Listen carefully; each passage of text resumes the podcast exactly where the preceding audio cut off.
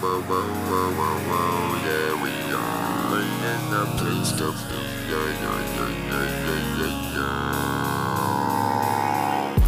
豊かな大人の音楽団は音楽のこんばんは勘介ですここでは毎日通り過ぎてきた曲や新しく出会う曲など邦楽を中心に話題にしています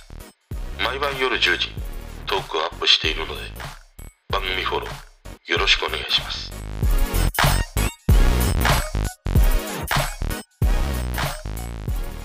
今日もね、えー、玉置浩二です。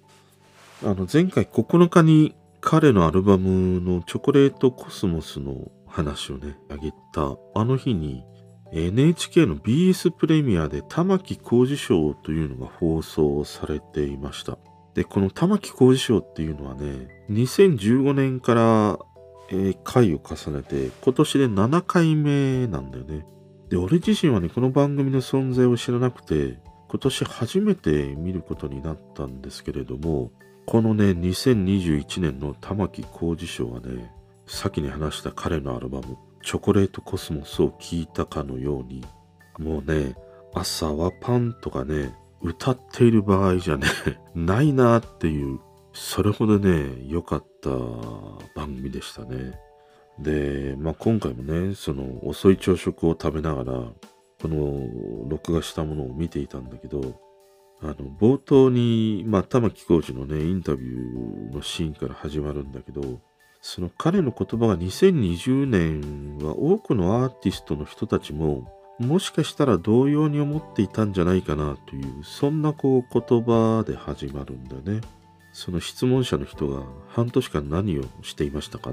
そういう質問をして、簡単に言うと何もしていない。音楽をやめようと思ったっていう風に言うんだよね。そして、屋上に出てね、なんかこう冬眠から覚めた動物のようにさ、日の光を浴びながら、いや、久々に外に出たな。電車の音もいいね。ほら、まだ帰れない月がいるよ。素晴らしい空だね。何事もなかったような。っていう風に、ポツポツと言うんだよね。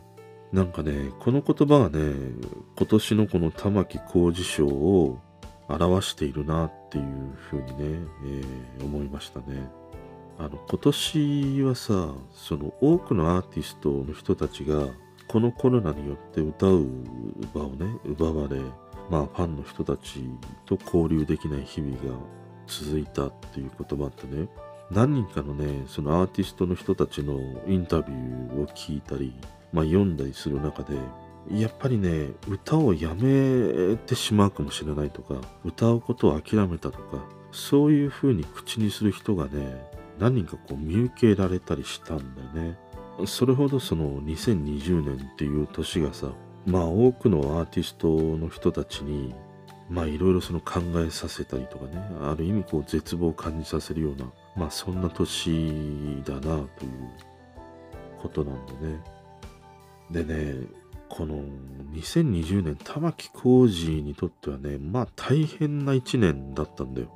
まず一つはこのコロナということもあるし、彼は去年その大きな心臓の手術をしていて、長期入院していたりしたんだよね。で、しかも11月にはお父様を亡くされるという。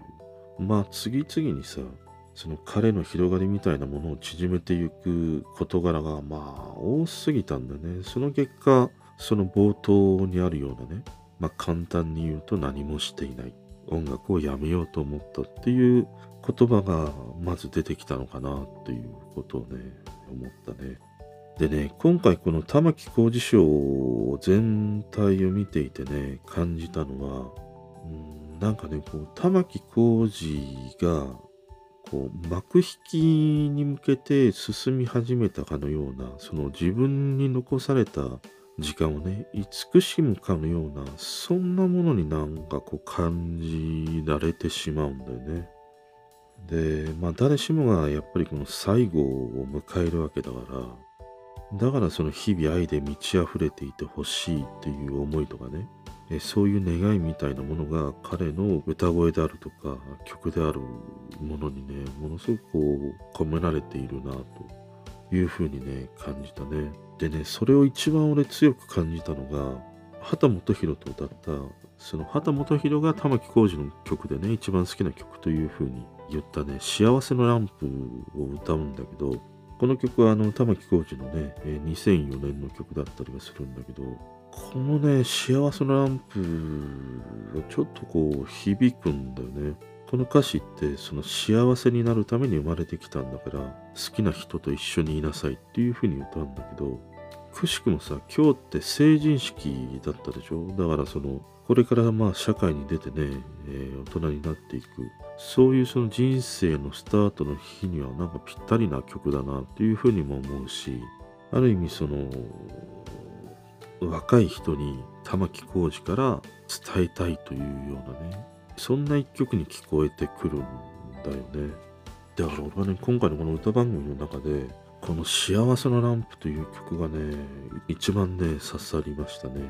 今回のこの番組の中での俺は一番まあメインディッシュに当たるのは玉置浩二夫妻と小林武史、えーミスチルとかのね音楽プロデューサーをやっている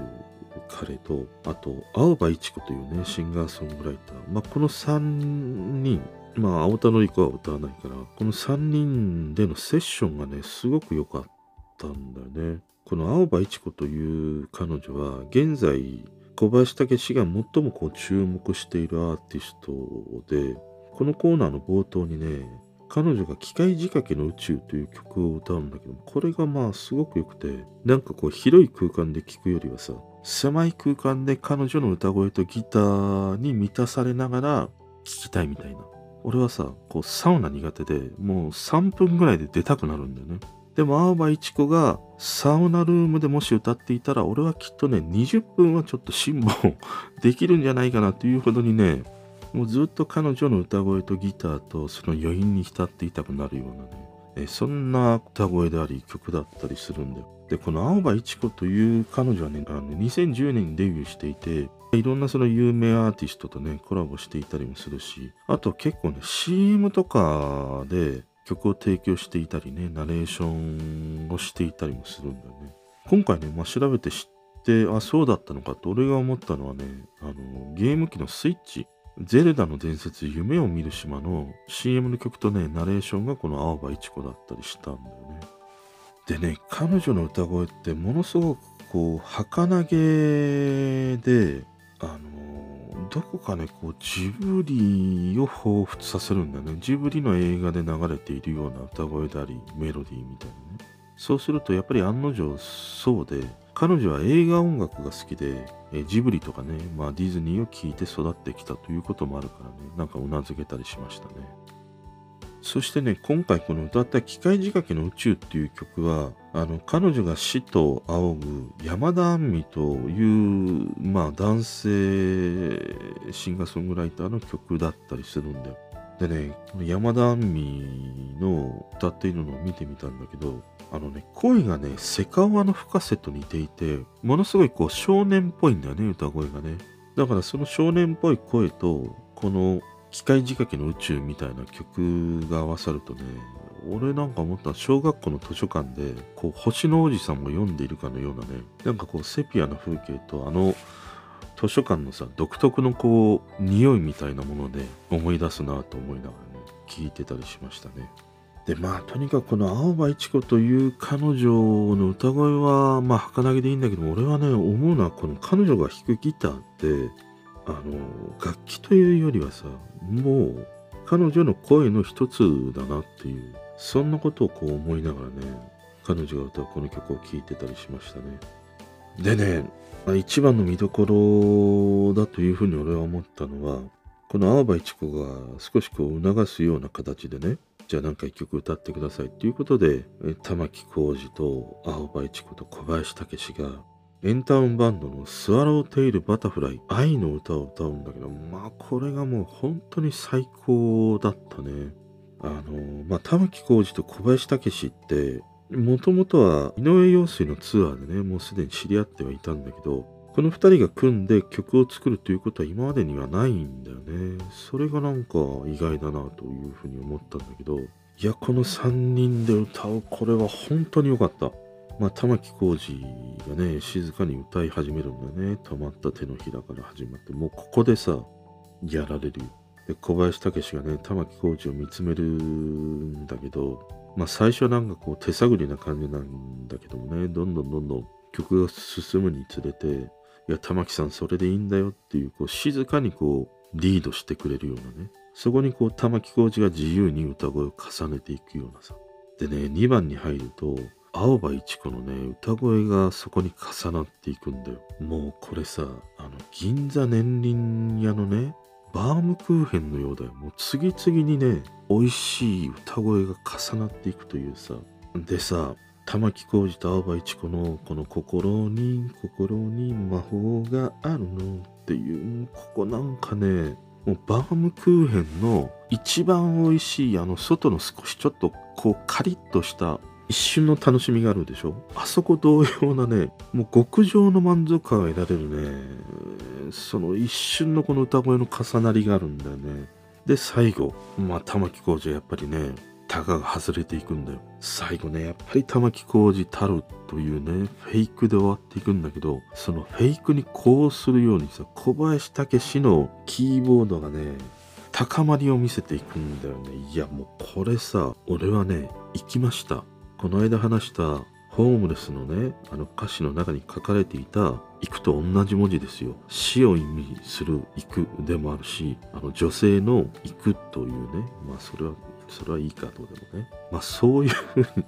そんな感じでさこのね3人が歌うね「スワローテイルバタフライ愛の歌」は本当にもう最高だったね。だから俺はねもう一回なんかこの小林武史と玉置浩二が作った曲この2人の組み合わせでのもうなんかアルバムがすごく聴きたいね。でそれ以外にもチョコレートコスモスに収録されたホームレスとかね忘れないとかあとジャズシンガーのケイコ・リートを歌ったイマジンこれも良かったりしたね。で最後にね家族という曲を歌うんだけどこの歌詞には父さん母さんという、まあ、歌詞が出てくるということでねこの曲を歌うんだけど玉置教授はその去年ね旅立った、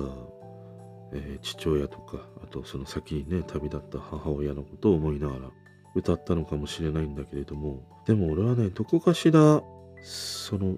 玉置浩二自身が残された側ではなくて自分自身が行く側として歌っているようにこう聞こえてくるんだよね。